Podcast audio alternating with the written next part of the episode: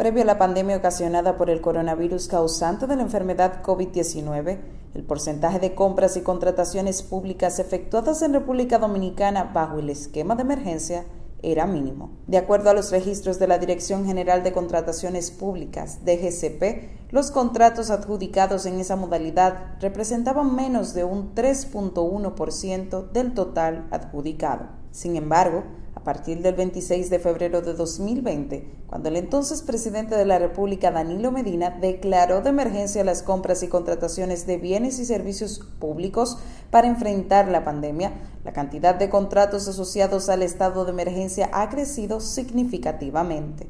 Conforme a los datos disponibles en la memoria institucional de la DGCP de 2020, al cierre del tercer trimestre de ese año, los contratos adjudicados bajo la modalidad de emergencia representaban el 20.9% del total y se estimaba que al finalizar el año llegarían a representar más del 25%.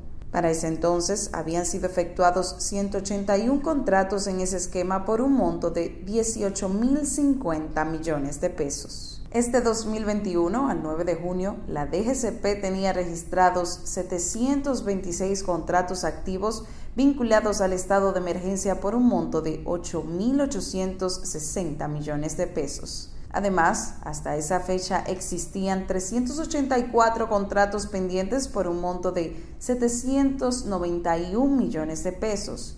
1.106 contratos terminados que implicaban 6.571 millones de pesos y 426 que habían sido cancelados por un valor de 9.267 millones de pesos. Durante la gestión de Medina, había nueve instituciones autorizadas a efectuar compras y contrataciones de emergencia, pero el actual gobierno, presidido por Luis Abinader, las redujo a cuatro. Estas son el Ministerio de Salud Pública y Asistencia Social, el Servicio Nacional de Salud SNS, el Programa de Medicamentos Esenciales y Central de Apoyo Logístico Promesecal y la Universidad Autónoma de Santo Domingo, UAS.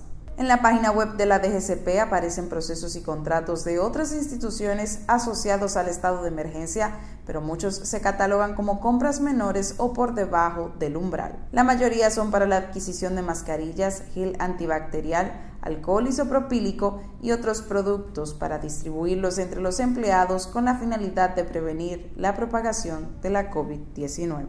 Los procesos de compras y contrataciones públicas que se efectúan de emergencia son más simples.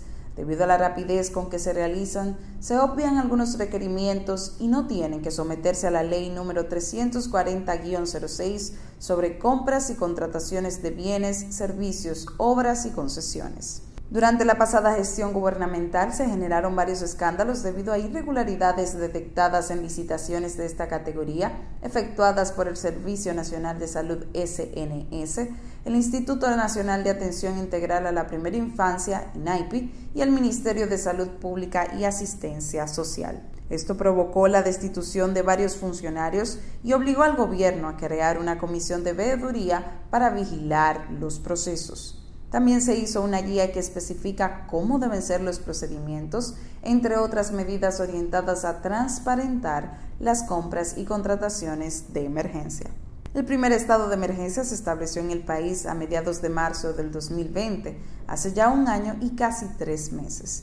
Desde entonces el gobierno se ha mantenido reanudándolo. El más reciente lo dispuso Abinader a partir del 30 de mayo por un periodo de 45 días.